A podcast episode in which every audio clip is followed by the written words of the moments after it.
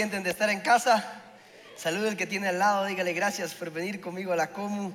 Bendígalo, dígale gracias por ser parte de esta familia.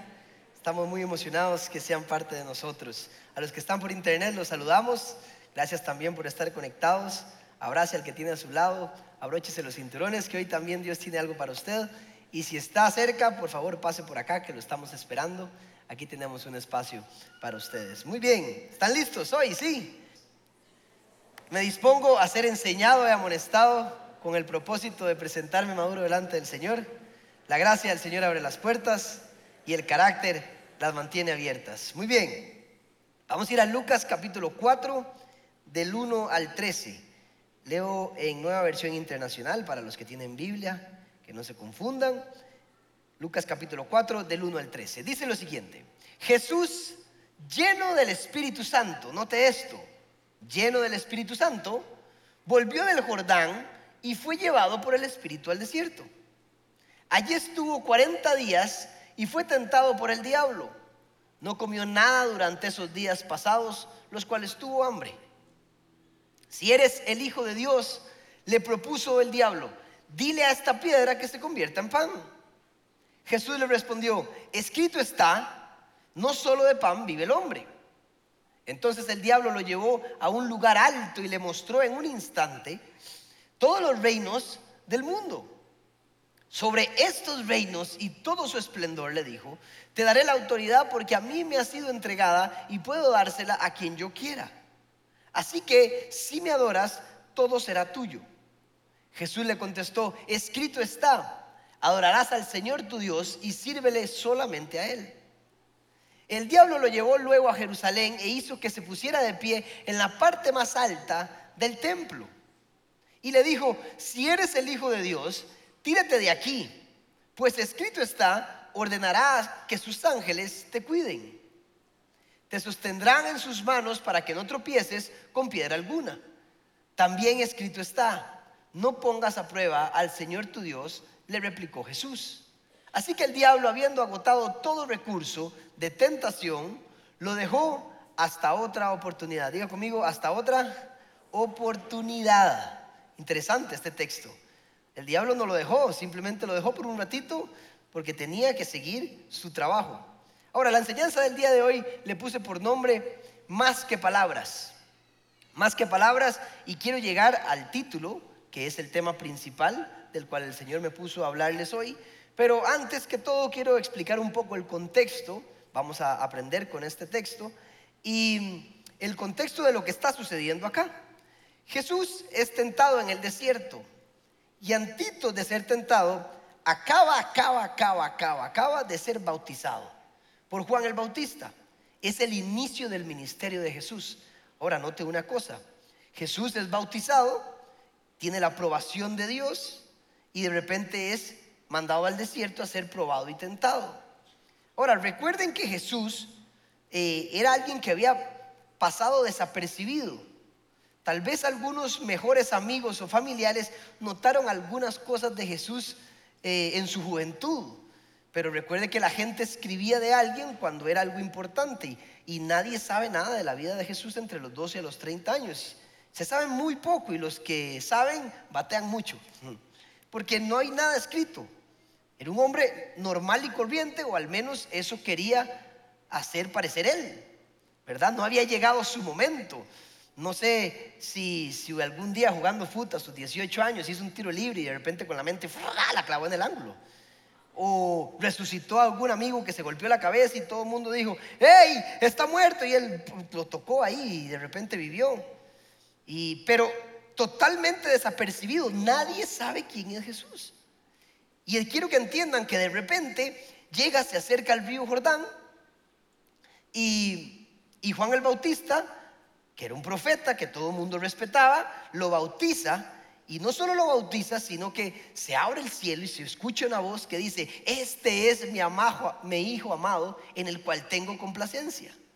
Y de repente Juan profetiza y dice, este es el Mesías, porque este es el que Dios me dijo que en el momento que yo viera el Espíritu Santo en forma de paloma descender, ese iba a ser el Mesías. Ahora, se empieza a correr la bola de quién es Jesús. Y todo el mundo, ¿él? ¿En serio, Jesús? Es un buenazo, pero, pero ¿en serio es el Mesías? Entonces algún amigo dijo, ve, le dije que aquel tiro libre no tenía sentido. O ve, le dije que él sí hizo un milagro allá. No nos quiso decir nada, pero hay, él tenía algo raro, algo extraordinario. Y empezaron como a atar cabos la gente que lo conocía seguramente. ¿Verdad? Que había estado con él, pero los demás decían, ¿y Jesús será este realmente el, aquel carpintero? Aquel que vivió exactamente una vida normal como la cualquier otro. Y hay alguien más que está interesado y se llama Lucifer, el diablo. Recuerden que el diablo no tiene idea del plan divino. Él no tiene idea cuándo iban a ser el Mesías, él no tiene idea quién iba a ser el Mesías. De hecho, que cuando lo mata, seguro dijo, lo maté. Y después se da cuenta que tenía que morir y dice, menso yo, siempre yo metiendo la pata, como Kiko, siempre. Y él no se da cuenta que por más que quiera hacer las cosas, al final todo termina funcionando como Dios quiere. Pero el mismo Satanás necesita averiguar quién es Jesús. Y él quiere saber si este realmente es el Mesías. Y tiene que empezar a tantear. Entonces, antes de entrar a esto, hay que recordar que Jesús se llevaba al desierto como una prueba. Ahora, recuerden que hace poco tuvimos una serie del desierto, para los que no estuvieron, el desierto representa prueba, representa crisis, representa ansiedad, estrés, soledad, representa aislamiento. Es más, para los israelitas el desierto representa un lugar lejos de la presencia de Dios. Entonces, vean qué interesante, recuerden que cuando ellos salieron de Egipto, eh, ellos acampaban en el desierto en forma de cruz, era una profecía, ellos ni siquiera se dieron cuenta que acampaban en forma de cruz. Y en el centro estaba el tabernáculo, y el tabernáculo representaba la presencia de Dios, ¿sí? Entonces, ¿qué pasa? Jesús, eh, perdón, Jesús no, estaba acampando en el tabernáculo. ¿En qué estaba yo? Se me fue. Ah, sí, ya me acordé. Y el sacerdote, para hacer el sacrificio de los pecados, que lo hacía dentro del tabernáculo, agarraba y pedía dos becerros según la indicación de Dios. Y entonces los sacrificaba, rociaba la sangre sobre, eh, para purificar los elementos y para perdón de los pecados del pueblo, y transfería los pecados en el otro becerro. Y entonces ese becerro al cual se transfirieron los pecados del pueblo. Después había una indicación, alguien se vestía con un, traje especial y ese hombre lo llevaba al desierto y soltaba el animal en el desierto, porque ahí pertenecía el pecado. Esto es para que entiendan el concepto de lo que es el desierto para un israelita. Representa aislamiento, representa lejos de la presencia de Dios. Como les dije, prueba, lo que sea. Y Jesús está pasando una prueba porque tiene que demostrar cómo va a pasar las pruebas de aquí en adelante. Y lo que Jesús hace es el secreto para cada uno de nosotros, para nuestra vida. Tiene que aprender esto. Es el secreto que yo aprendí y me ha funcionado para siempre. Él revela cómo se pasa la prueba en el desierto.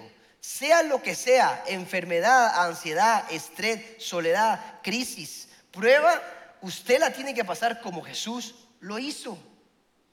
Y entonces el diablo tratando de tantear nos revela, aún así con las respuestas de Jesús, qué es lo que pasa. Y lo primero que hace el diablo, normal, le dice, tenés hambre, 40 días sin jamar, ¿por qué no convierte las piedras en pan? ¿Tiene sentido? ¿Le dijo algo malo? No. Le dice, ¿por qué yo quiero, necesito saber si usted es el Hijo de Dios, si lo que dicen es verdad. Entonces, ¿por qué no convierte las piedras en pan? Y Jesús, muy inteligente, le responde con la palabra de Dios y le dice, no solo de pan vive el hombre, sino de toda palabra que sale de la boca de Dios. Le dice, mm, interesante, se sabe las escrituras. De repente entonces lo lleva a un lugar alto y le dice, si me adoras, todo esto será tuyo. Y Jesús le vuelve a responder con la palabra de Dios. Y le dice, escrito está, al Señor solo adorarás y le servirás solamente a Él. Ahora, Satanás dice, mm, estoy entendiendo lo que está haciendo Jesús. Él me está respondiendo con la palabra, pues ahora yo lo voy a tentar con la palabra. Y se fue, lo subió a un lugar alto y le dice, tírese, porque escrito está, y le cita un salmo. Vean que Satanás no es nada tonto. Saca fuera de contexto un texto y le dice, usted me está contestando con la palabra. Pues yo le voy a tirar una. Escrito está que si usted se tira, los ángeles lo van a agarrar y usted no va a pegar contra las piedras. Y Jesús, al ataque de las palabras, la vuelve a responder con la palabra de Dios y le dice, lo está sacando fuera de contexto, Satanás. Yo te voy a responder, no probarás al Señor tu Dios, escrito está. Y no necesito tirarme para demostrar que soy el Hijo de Dios. Ahora el diablo dice, no, este es muy inteligente, este es demasiado vivo, pues voy a ir a planear mis siguientes tentaciones hacia este hombre. Y se fue. Ahora, ¿qué está pasando aquí? Jesús pasa la prueba e inicia el ministerio. Ahora, ¿qué nos dice esta historia? Esta historia nos revela algo que si usted empieza a atar caos en la palabra de Dios, se da cuenta de que hay algo muy importante para la vida de nosotros. Y es la palabra de Dios. Un día estaba Jesús con los fariseos y llegaron y le, empezaron a reclamar, los fariseos eran los maestros de la ley, aquellos que creían que estaban cerca de Dios, y le dijeron, ¿por qué usted y sus discípulos quebrantan las leyes y comen con las manos sucias? Y Jesús le responde, ¿no se han dado cuenta que lo que contamina al hombre no es lo que ingresa, sino lo que sale? Y dicen, ¿pero cómo? Dice, sí, y después los discípulos le dicen, explícanos eso, Jesús, que no entendimos. Y dice, ustedes también son tan torpes. Mateo capítulo 12, para que lo vaya a su casa y lo lea. Y le dice, entienda, ¿no se han dado cuenta que lo que comen se va al estómago y lo demás se queda en la letrina? Se echa ahí. Pero lo que ustedes hablan, lo que sale, alimenta al hombre. Proverbios 18, 21 lo dice claramente. Cada uno se llena con lo que dice y se sacia con lo que habla. Póngame atención. O sea, Jesús todavía en capítulo 15 también les vuelve a decir, hey, las palabras son tan importantes que tienen el poder de la vida y de la muerte, dice. Si usted lee Santiago capítulo 3, se le cae la boca de entender el poder que tiene su boca y las palabras. Dice que tiene el poder como de un cigarrillo o de un fósforo que enciende un bosque entero. Algo tan pequeño. Dice, no están entendiendo que cada uno se llene y se sacia con las palabras que saca. No están entendiendo que eso es lo que contamina al hombre. Por eso Pablo entendió y dijo, las malas conversaciones corrompen las buenas costumbres. Una mera conversación corrompe todo un esquema, un diseño, un propósito de la vida de nosotros. Y está diciendo, tenga entendido que las palabras es lo que alimenta el espíritu y el alma. Ahora, para entenderlo más fácilmente, si usted come, desayuna, almuerzo y cena bien, pues se alimenta bien, está hidratado, está nutrido. Si usted come bien, físico saludable. Si come mal, físico, podrido. Así es, grasa, mucha hamburguesa, triple con queso, se fue. Ensaladita y lo combina con la hamburguesa, sí está bien, pero más saludable. Pues está diciendo, si usted come bien, usted va a tener una vida saludable. Ahora dice la palabra de Dios, si usted habla bien, usted, su alma está nutrido y está hidratado. Si habla mal, está deshidratado y desnutrido. No están entendiendo, dice la palabra de Dios. Dice Jesús, son tan torpes todavía y no entienden que mi Padre creó los cielos y la tierra con la boca y no con las manos. Y cuando usted estudia teología, en teología le van a decir que una de las cosas de la imagen y semejanza de Dios que le dejó Dios al hombre es su poder de hablar. Porque el poder de las palabras suceden cosas, define su futuro. Por eso dice, tiene el poder de la vida y de la muerte para destruir, para edificar, para mentir, para hablar verdad, para dar buenas noticias o para hundir a todo mundo. Algo que usted diga penetra y sacia y alimentó. ¿De qué te estás alimentando vos en el día a día? ¿Con qué?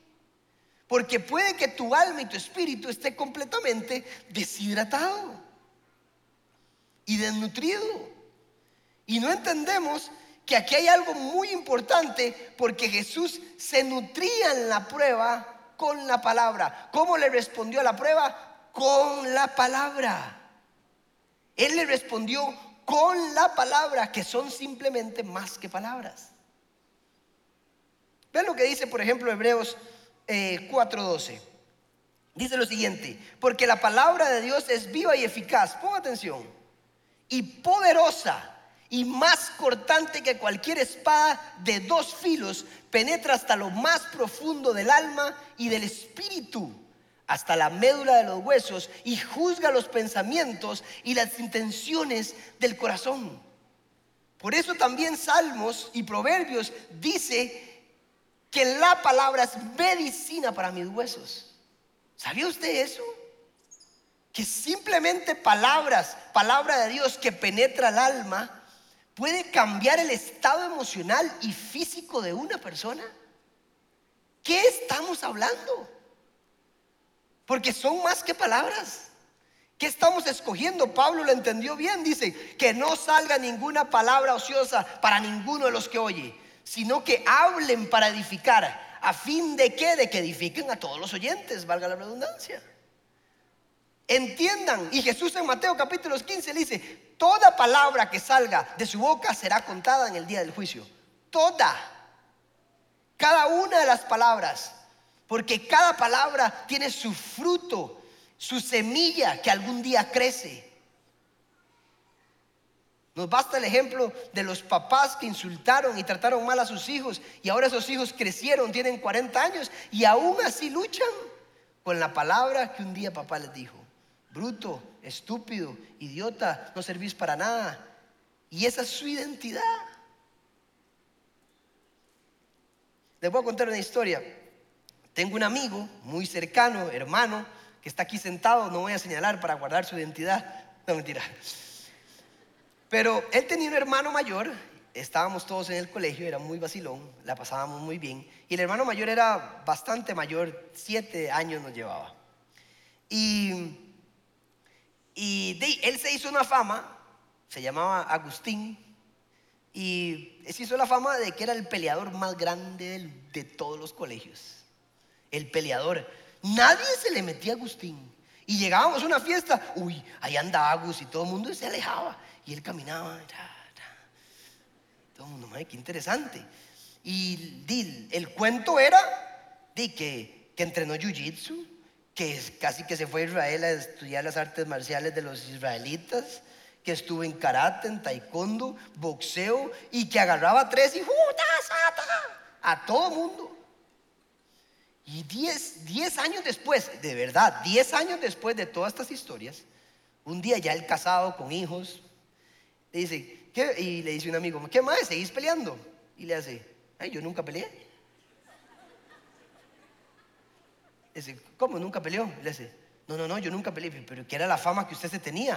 Le dice, no, no, es que una vez había un pinta que me quería pegar y yo di, me agarré como buen abogado agarré y le empecé a decir a todo mundo ciertas cosas de que yo había entrenado muchas varas y entonces en, ese, en esa fiesta yo me, como tenía el pelo largo, me quité, me hice, hice loco y ¡ah! que venga, lo mato, lo mato. Y se empezó a regar la bola y todo el mundo le dio miedo. A pura hablada se echó. Nunca había ni, peleado karate el tipo ese. Nunca había tenido uno a uno. ¿En serio, No, yo nunca. Hasta el hermanillo menor llegó y dijo, ¿en serio? Todo mundo creía que el hombre era Terminator. Tenía otro compañero que era feo, todavía feo. Feo.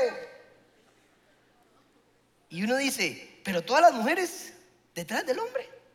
Bastan cinco minutos con él y cualquiera cae. Y usted va y le pregunta y le dice, pero ¿cómo usted hace? Usted es feo. Y él sabe, usted es feo. La hablada puede más que la belleza. A pura hablada se echa a todas las mujeres. Escoge. Y uno dice, esto es para malo. Pero uno dice, pero ¿cómo es posible que las palabras tengan tanto impacto? Porque la belleza seduce, ¿ah? Las palabras seducen más que la belleza. Y aquel que tenía la cara bonita, llega la mujer que le gusta y, le hablaba y le otro, hasta se le traba la lengua. Ni pelota le dan. Porque las palabras tienen más impacto que cualquier otra cosa. Recuerdo mi papá cuando tenía 12, 14 años, me dijo aquel versículo, mira que te mando que te esfuerces y seas valiente, no temas ni desmayes, porque Jehová tu Dios estará contigo donde quiera que vayas. Y me decía, Andrés, no tengas miedo, no tengas miedo, me decía. Dios siempre va a estar con usted, siempre.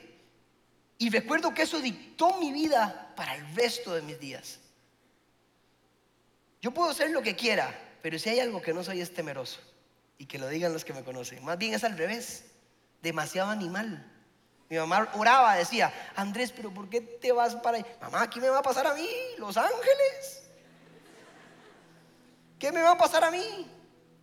No hay una prueba que yo no me arriesgue, porque creo que Dios está conmigo. Una palabra penetró el alma. Una palabra penetró mi autoestima, mi identidad y llegó a ser lo que yo soy ahora. Yo no le tengo miedo a nada. Por una simple palabra que mi padre me dio a esa edad. Ahora tomo a Roberto y paso el legado. Digo, Roberto, no tengas miedo. No tengas miedo. Y se levanta en la noche asustado por la oscuridad. Y ayer estaba llorando y yo, Roberto, ¿tenías miedo? Y me dice, no, papá, no tenía miedo, es que simplemente no te vi. ¿Quién está contigo? Y me hace, Jesús. No tengas miedo. ¿Qué dicta usted en su casa? ¿Qué palabras está hablando en su casa a sus hijos? Dígale, ¿quién te ama? Papá y Jesús y mamá. Papá, Jesús y mamá. Y Roberto se lo sabe. Él necesita entender que su identidad es en Jesús, que hay alguien que está con él. Y eso le va a generar seguridad para el resto de la vida. ¿Qué hablan ustedes? Porque penetran el alma y más la palabra de Dios, que llega hasta las intenciones del corazón como espada de dos filos que entra y sale y que nunca llega vacía. Es tan poderosa la palabra que dice, el cielo y la tierra pasarán, pero mis palabras nunca pasarán. Ese es su poder. Y no la leo. O la leo para decir, y la leí un ratito. ¿Se la comió? ¿La dirige usted? ¿Se cree la promesa? ¿Está usted en tiempo del desierto, de prueba? ¿Cuál es su versículo para la tentación? Para juntamente con la tentación, aquí está la salida. ¿Cuál leyó? ¿Con cuál salió? ¿Con cuál se comió para estar nutrido, hidratado para el momento de la batalla? ¿No se da cuenta que la palabra es el secreto para que usted vive y conquiste absolutamente todo. ¿Por qué no la lee? Pero más que leerla, medítela, la suya, créala. ¿Cuál es su momento? ¿Ya buscó el versículo para usted en su momento? Más fácil con Google ahora. 50 versículos para la ansiedad, 50 versículos para la soledad, 3 versículos para el temor, para el miedo, yo hice, ese fue mi secreto. Entendí la palabra, tomé versículos, me levantaba en la mañana y empecé a declararlos. Así de pandereta era yo. Yo me levantaba y decía, este versículo es mío, papá. Porque tenía una identidad que no iba de acuerdo al diseño que Dios me ha dado. Hasta que cambié la identidad porque me empecé a alimentar de manera correcta. Hace poco leí el pasaje de esposos amen a sus esposas como Cristo amó a la iglesia, presentándolas intachables, puras, sin mancha alguna. Y uno dice, ah, claramente Jesús no quiere que me meta a la ducha y le ponga jabón. no somos tan mensos. Tiene que ver con las palabras, cómo la motivo, cómo la instruyo en la palabra, cómo la llevo a lugares más altos. Por eso el salmista dice, usted lava a su esposa con la palabra. La palabra, ¿qué le hablas a tu mujer, a tu marido? ¿Qué dictas en tu casa? ¿Palabras que edifican o simplemente son cosas que hunden? La palabra necio, necio, necio, necio, necio. O empiezas a hablar cosas que realmente van a tener un impacto en la vida de tus hijos, para el futuro y para tu familia. ¿Qué dictas en tu palabra? Mi esposa embarazada decía, ¿cómo me veo? Y yo, preciosa. Dice, usted sabe que no. Y yo es que yo quiero declarar siempre victoria para usted. Siempre voy a decir algo bueno para tu vida. Siempre vas a tener palabras de bien para ti porque te amo. Y jamás voy a permitir que el momento que estás pasando, el embarazo, te hunda. Porque ese desierto se pasa con la palabra y te voy a levantar.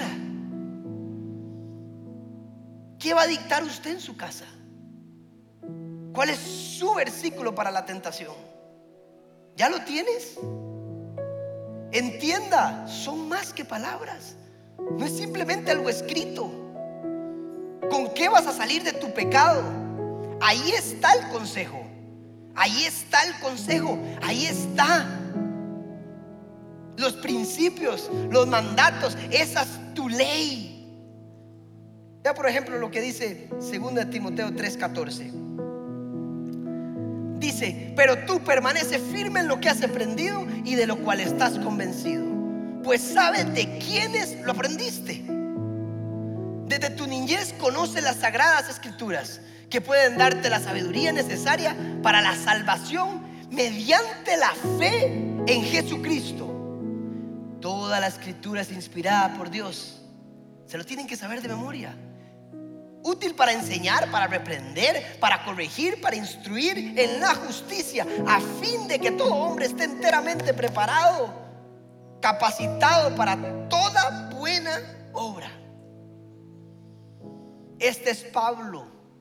Le dejó la iglesia de Éfeso le dice, ahora usted va a ser el líder.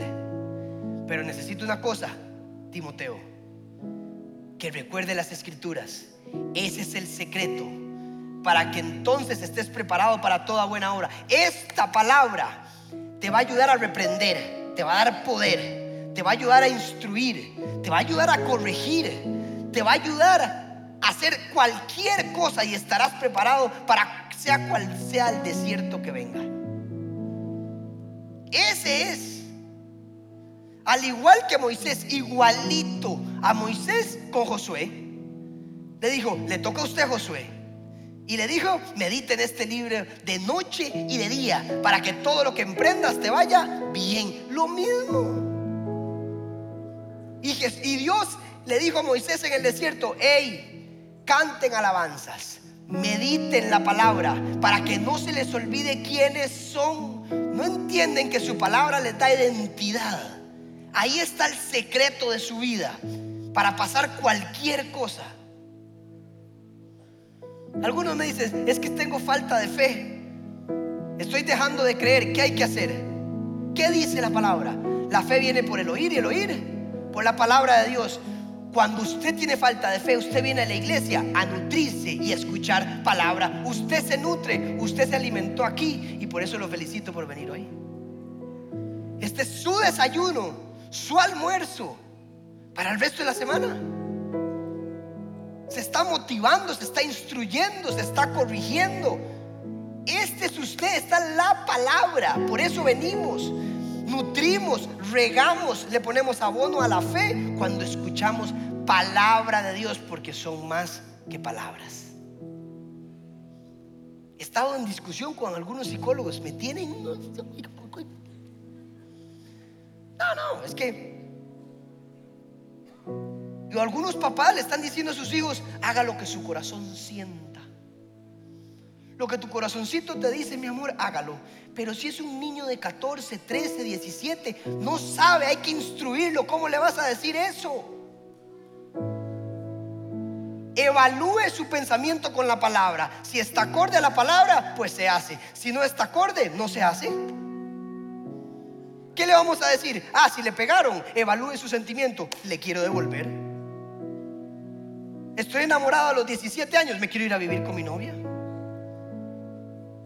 Uno no hace lo que siente. Y está bien validar sentimientos, pero los ponemos en parámetros con la palabra. Si van acorde, pues lo hago. Si no, lo corrijo. Porque la palabra es lo que dicta, esa es la famosa frase, el éxito está cuando usted sabe lo que tiene que hacer, no cuando usted siente. Cuando usted sabe lo que dice la palabra, más allá de lo que siente, no importa. Se valida, si está bien, ¿por qué? Estudiémoslo. Está bien, es normal sentir, sí, no importa. Pero no tiene derecho a una acción de pecado, a una acción contra alguien simplemente porque lo sentiste. Como un padre que le da de comer a sus hijos porque no tiene que comer. Todos diríamos, claro, es entendible, pero no. Uno no roba simplemente por necesidad. No hay ninguna acción que justifique el pecado. Y hay que creer que Dios, así como Jesús aguantó en su necesidad porque tenía hambre, sabía que llegaría el momento de comer de manera correcta. ¿Y cómo pasó su tentación? Contestando con la palabra, no solo de pan vive el hombre, ahora no necesito comer de esa forma, comeré cuando sea correcto. Ahí sí comeré. Tenía hambre Jesús, los discípulos llegaban, le traían comida. Mi voluntad es hacer, la comida mía es hacer la voluntad de mi Padre. Jesús tenía una comida para el alma y el espíritu. Y aunque tenía horas de no comer, una vez que hablaba con alguien y predicaba, se alimentaba y le decía, ya no necesito comer. Dice la palabra de Dios que hasta los discípulos creyeron que alguien le había traído comida. Se había alimentado. Yo ayer estaba hecho leña estaba, estoy resfriado. Tranquilo, no es COVID. Estaba resfriado y dormí en la tarde para poder venir a predicar. Pero es que no, hay posibilidad que a mí me quiten el privilegio de hablar palabra. ¿Saben qué agarré? Isaías.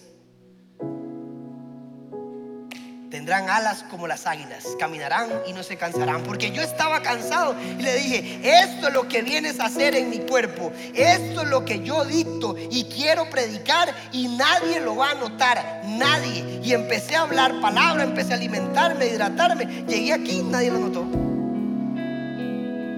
¿Qué habla usted en su vida? ¿Le cree a Jesús el secreto? Eso es lo que es usted. Use su Biblia, ábrala, es tiempo de abrirla, pero más que abrirla, cómasela. El Señor me dijo que hay mucha gente que tiene intimidad con Dios, mucha. Pero hoy el Señor te dice una cosa, y no sé si es a varios o a una persona, pero dice, me encanta la intimidad, pero quiero que en la intimidad abres la palabra ábrala y meditémosla juntos, porque ahí está la petición que me estás pidiendo. Ahí está la respuesta que me estás pidiendo. Ahí está la respuesta de lo que tienes que hacer. Ahí está el secreto. Lo que pides hace rato está escrito ahí para ti. Si tienes falta de identidad, lee la palabra, busca quién eres en Cristo. Si tienes temor, busca un versículo de poder de fuerza. Si tienes falta de fuerza, busca versículos que te animen, que te levanten. Si tienes crisis financiera, busca los principios financieros de ese, de ese libro maravilloso que penetra, que transforma, que empodera y que cambia el rumbo de la vida de cualquier persona. Porque su palabra es más que palabras. Amén. ¿Cuánto le pueden dar un aplauso a Dios?